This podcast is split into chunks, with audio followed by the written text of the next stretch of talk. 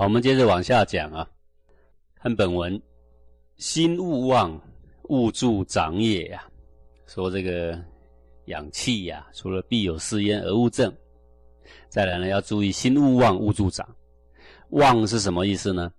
没感觉，没念头，平复转移，或者是离开人群啊等等啊，离群所居了。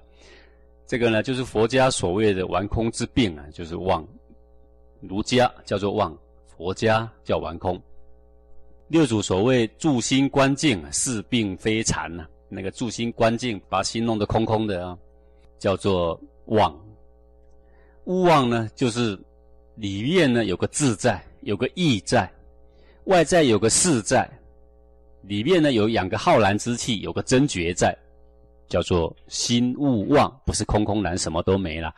所谓的空性，不是空空然什么都没有，是说你的污染不在了，你的执着不在了，而你的清真还在，你的智、你的意、你的事、你的浩然正气，通通在了。叫做心勿忘，勿助长也呀。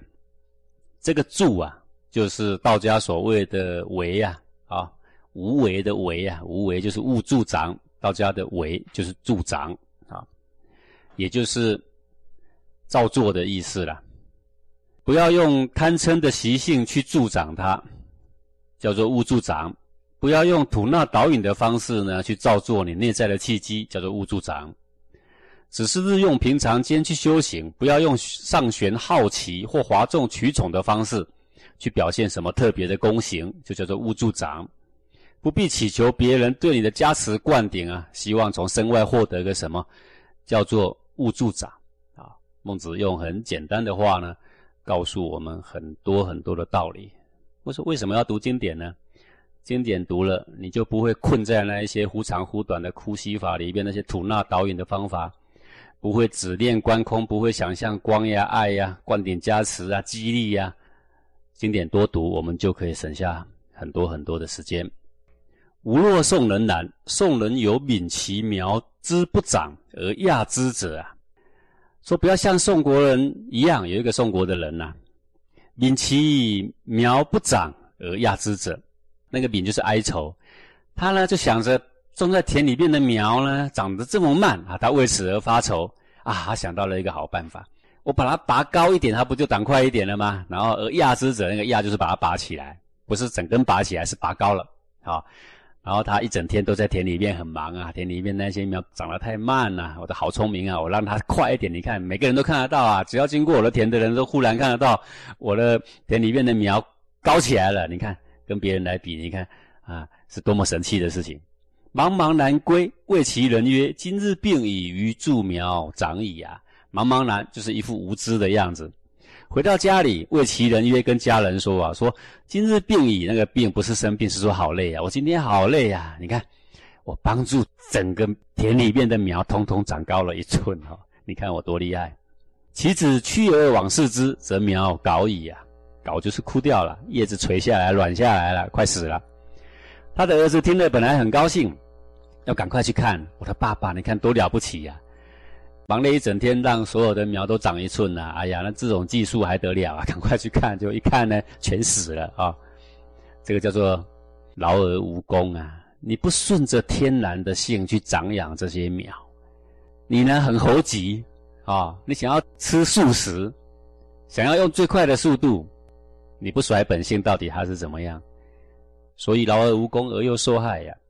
天下之不助苗长者寡矣呀！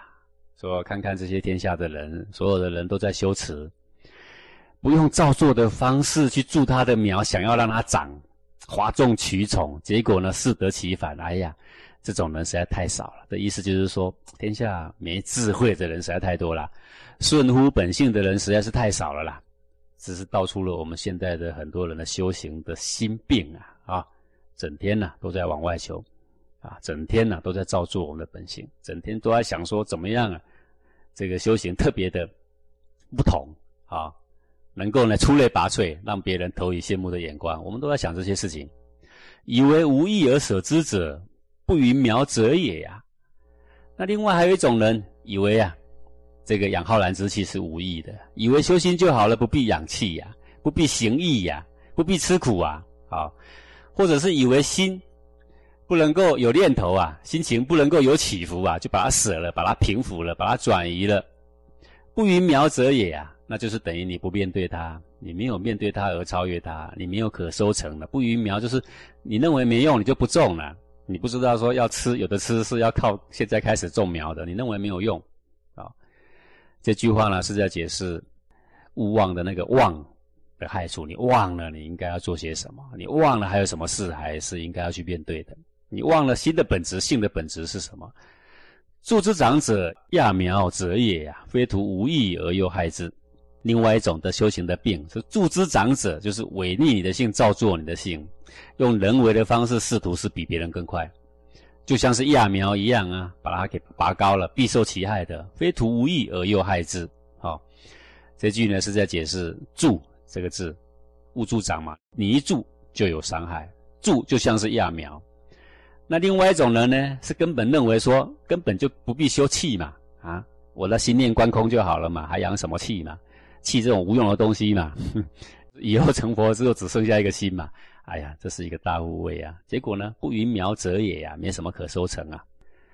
这个以上这一段呢，是在讲我们的修行应该注意的东西，该做的东西，就是这个其为气也配义与道，肥料就是应该这样。你所该做的也只有这样。好，后面说必有是焉而勿正，心勿忘，物之长也啊。是告诉我们说，你要避开的是这些陷阱，你误会的可能就是这些东西。啊，下面何谓知言啊？为什么现在要来谈知言呢？因为一开始的时候讲到不动心呐，告子他就说了嘛，说不得于言，勿求于心嘛。然后公孙丑问孟子说，那你你认为，呃，你超越告子的有什么呢？他说：“我知言，我善养无浩然之气。”所以刚刚那段不是告诉我们怎么养气了吗？现在来补充说：“好，那我告诉你，言是什么？好，真正的言是什么？这个告子呢，可能有一点误会了。那真正的言是什么呢？这个外在的所有的行为，或者你的话，或者你的行为，其实都是发自内心的。所以心声才是这边真正的言的意思。”这是孟子在补充说，知言跟告辞有什么差别？一个是内，一个是外，有这个差别啊。对于自己的内心所发出的声音呢，是好是坏，是正是邪，是对是错，了如指掌。对于自己及别人的言行有没有与内心背离呀，也清楚明白。这个叫做知言。道德经不是这样说吗？说知人者智，自知者明啊。那个自知者明是知言，那个知人者智呢，也是知言。不能够知自己的言，就叫做无明啊，胡作非为嘛，哪还能够修什么身？如果不能够知别人的言，也无法辨别是非曲直嘛，那哪里还有什么智慧可言呢？曰：必辞知其所必，淫辞知其所限。挟持知其所离，顿持知其所穷啊，用这四句来解释直言。那么前面用言，这边用持，必持、淫持、挟持、顿持，用持。那我先解释一下什么是持。这个持啊，跟辞别的辞、辞职的辞是同一个词啊。辞有看不见的意思啊，好，才叫做辞嘛。啊，辞去了啊，啊，离开了嘛。那么词也有语言的意思，躲在内心深处那个看不见的真话，就是这个词这个字，啊，那么这里的词呢，就是知言的言，但是言呢比较容易被解读为狭义的语言，所以呢，孟子在这里呢解释知言，把它改成词，用这样的方式凸显躲在内心的那种未尽之意，说这真正的言呐。是躲在内心里面的，之后你才说话，之后你才做一些行为，对不对？但是啊，话跟行为会虚假，只有内心出发的那一丁点的意识是不会虚假的啊。好，所以内在的叫做词，就是必词、淫词的这个词，而外在说的话叫做言或另外一个词啊，一个言字旁一个思，有没有？另外一个词。好，我们现在解释“必持知其所必”。这个“必”呀，“必持”的“必”是偏颇的意思，执着于一端的看法。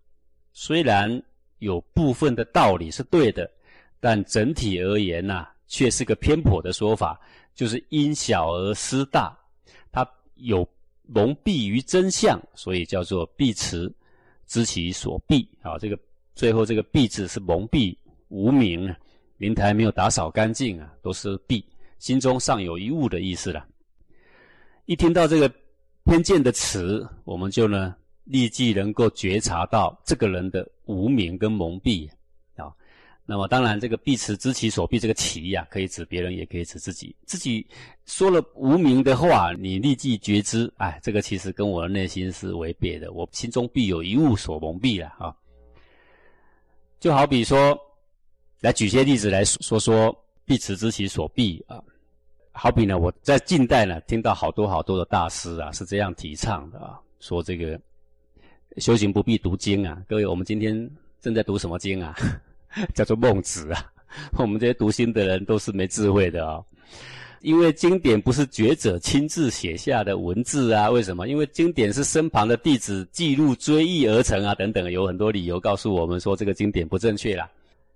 这个所以说佛经圣经也好啊，不可信呐，因为是人为记录的嘛，不是觉者本身的著作等等啦啊，用这些说法告诉了我们似乎一个对的道理。但是呢，有可能我们呢会失去其他更多更对的道理啊。就有关这个呢，我要说个例子，说给各位听听啊。圣者留下的经典，是不是都只是旁边的弟子追忆而成，而这些弟子也都没有什么程度，也没有明心，也没有见性，他就是只会文章呢？事实是这样吗？恐怕不是。比如说佛经，佛经。及其大成，最后如来佛走了，然后群弟子啊，最有程度的弟子，然后呢，来集合，把过去如来佛所说的话呢，一一搬出来，然后集结成经。而那个主导的人是谁呀？就是阿难。现在你看佛经是不是一开始就说如是我闻？那个如是我闻是谁呀？就是阿难代表发言说这些话是我当时亲耳听的。各位，那我请问你，阿难是何许人也？就是如来佛走了，谁代表如来佛？迦设，迦设以后交给谁？交给阿难，这样懂意思吗？所以这个如来佛走了之后，由迦设来主导。迦设走了之后，心法里面有得其明心见性的人，就是阿难，他就把它传给阿难，就这样一代一代传承下去，都是明心见性的觉者。这样各位懂吗？在制作这些经典的时候，是集一群觉者来做的，这是第一个。第二个，当时这个经典留下来不是靠回忆，而是。如来佛在的时候，旁边就有专门执施这个记载的人。记载完了之后，还要给如来佛看，说这样行不行？说可以，这篇文章才会留着。要不然，光光靠回忆，各位，你能够写出《大藏经》有五千多卷吗？你写得出来吗？你再写一遍给我看，那是不可能的。好，这第三个啊，所有的经论，不论哪一家，从历代承传，历代下来，每一个教派都成就了无数的觉者。那一些觉者在悟道的过程、修道的过程、觉悟的过程跟成佛的过程里面，他一而再、再而三的受到经典的取缔，一再的验证经典的正确，而后才会让经典存在。各位，如果有一个觉者发现哪一部经根本不是圣人所写，那根本不是觉悟的境界，他会不会把它给烧掉啊？会的啊，懂吗？不会让它存在的啊。这个事情就好像孟子在的时候批杨朱、批莫迪，有没有？说他们这样不对，包含我们现在正在读这读这一篇文章，墨子批谁啊？批告子一席，就是经过圣人一批，那些人的经典还能不能存在？不能存在。所以说这个话的人，说不必读经典，那些都不正确。实际上这是非常蒙蔽而偏颇的言辞。我们不进入经典，我们如何验证我们的对跟错呢？这一派这样说，那一派那样说，而。在这个历史传承的过程里面，有无数的觉者修行，我们要听谁说？听觉者说。那些觉者在世的时候就一再验证这些经典正确而无误，里面传承的心法正确而无误。甚至还有一个佛经的翻译者啊，翻译了佛经之后呢，他快死了，快死的时候他就对众生说这样的话：说我死的时候，如果我全身都烂了，舌头还没烂哦。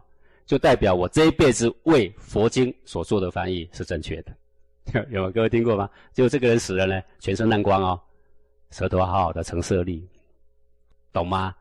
就用各种方式跟你显现，告诉你说经论正不正确？正确。然后有的人又批评说经论只是文字啊，真经不在纸上。各位啊，佛如果活着，他说出来的话，把它写成字，是不是文字啊？就是文字。那文字不可信吗？当然。说偏了就不可信。如果是佛当时的心法还在，能不能信呢？是文字也得信。就是你目前那一些你所谓的上师说的话，如果把它写成字，是不是文字啊？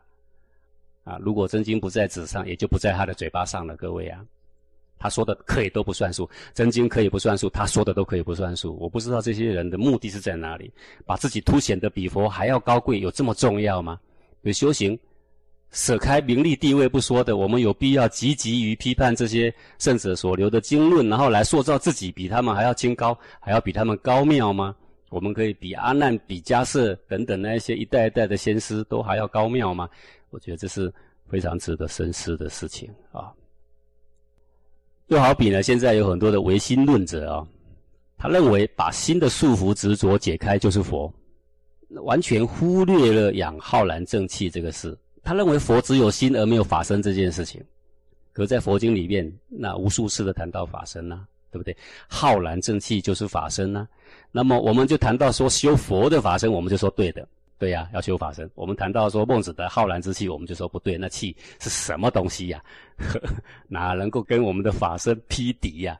这都是偏见，宗派的旗舰呐。不论你认为如何，事实还是事实。佛的心住在法身里面的，佛修成那一股正气是有无比充沛的能量的，就是孟子说的浩然正气。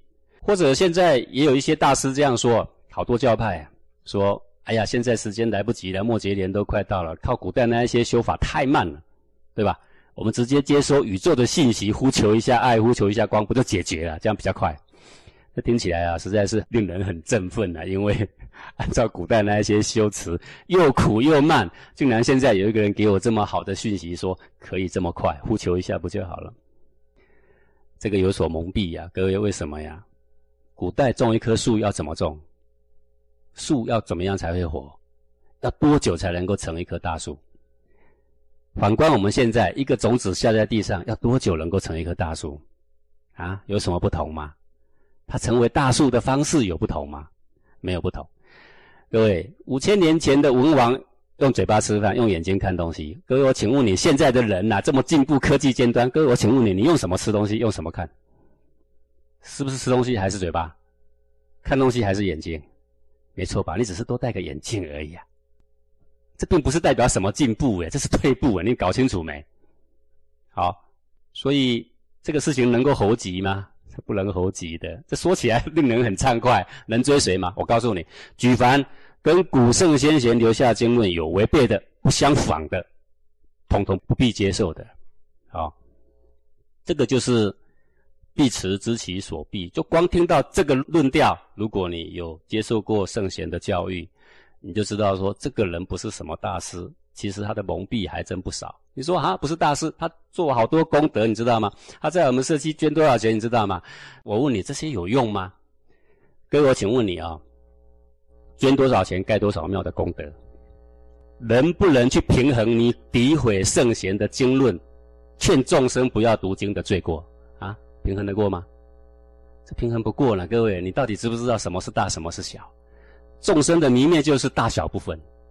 他做了十件的善事，只做了这件错的事情，只有一件嘛？可那一件是哪一件？是大声疾呼你们不要相信经论，那些都是伪经。就这个过错，你觉得他做百件千件的莫大的善事抵得过吗？那是抵不过的。你一定要了解这个轻重的关系啊。